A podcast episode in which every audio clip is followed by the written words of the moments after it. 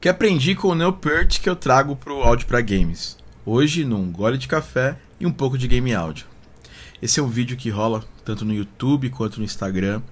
E eu vou explicar um pouco para você aqui um pouco que eu aprendi com o baterista e principal letrista do Rush, né? Um pouquinho só de história com o Rush. Eu, eu comecei a escutar o Rush mais ou menos em 99, 2000.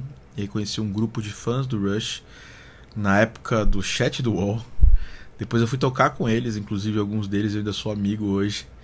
E eu conheci profundamente o rock progressivo nessa época. Meu tio adorava Emerson Lake Palmer e Yes e eu acabei expandindo isso para Kansas e outras bandas que realmente faziam a diferença e fizeram na minha vida.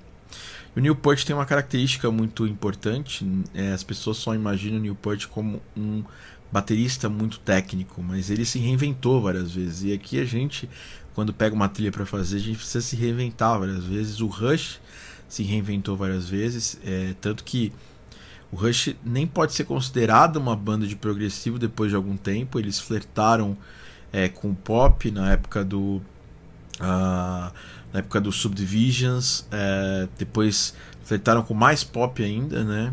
É, mais para frente, flertaram com reggae no Hold the Bones e pô metal né, com os últimos álbuns e os primeiros fletavam com um hard rock tipo Led Zeppelin.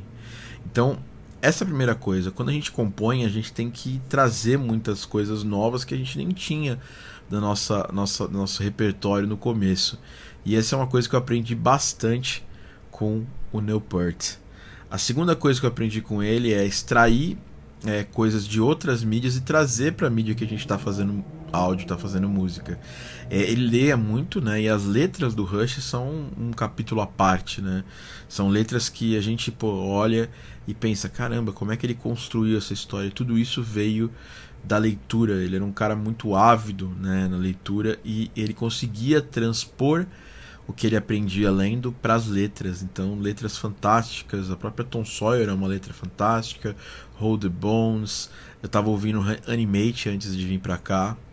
Ele soube, já muito experiente, é, trazer algo novo né, para o seu repertório. Ele era um dos bateristas mais é, bacanas da época dele e mesmo assim ele parou todo o estilo que ele aprendia com bateria e foi estudar é, jazz. Inclusive eu tenho aqui, aqui em casa um, uma coletânea que ele fez em homenagem ao baterista Gianni Krupa e recomendo, fantástica. Bom, para finalizar, a última coisa, o Rush sempre foi um underdog da música e se provou depois de um tempo que eles eram realmente sabe, tinha um público cativo, um público muito bacana. Tem um documentário do, do Rush, inclusive eu tenho ele aqui em Blu-ray. E nesse documentário eles falam um pouco sobre o Rush, a banda que ela não é nunca foi muito mainstream e ela sempre atraiu um público cativo. Então, às vezes você quer abraçar o mundo e não consegue abraçar nada. Se você é muito bom em uma coisa, você consegue se sobressair. E, e, e vem disso de mim essa essa vontade muito grande de ser um cara que trabalha apenas com game áudio. Então, por quê? Porque eu acho que eu consigo dar o melhor de mim no que eu gosto mais, ser eu mesmo, na minha essência, né? Então essas são as coisas que eu aprendi com o Neopert, trago para mexer com áudio para jogos. Hoje eu estou bebendo aqui um cafezinho que é, é um torta de nocciola da Nespresso, é, torta de nozes.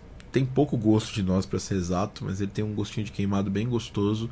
Eu bebo café sem açúcar. E você? Você bebe sem açúcar ou com açúcar? Então esse foi mais um gole de café, um pouco de game áudio. É, a gente se fala no, no, próximo, no próximo vídeo. Se você gostou, comenta aí o que você achou. Se você gosta de Rush, não gosta, comenta quais são as suas experiências. Ou se tem algum, alguma pessoa da música que te é, inspira bastante, que te inspira nas áreas de atuação que você tem. A música é fantástica, a gente ama a música e eu não consigo desassociar é, a música do meu dia a dia, da minha vida. Até por isso eu vivo né, de música, de áudio para jogos. A gente se fala no próximo Um Gole de Café e um pouco de Game Áudio. Um abraço.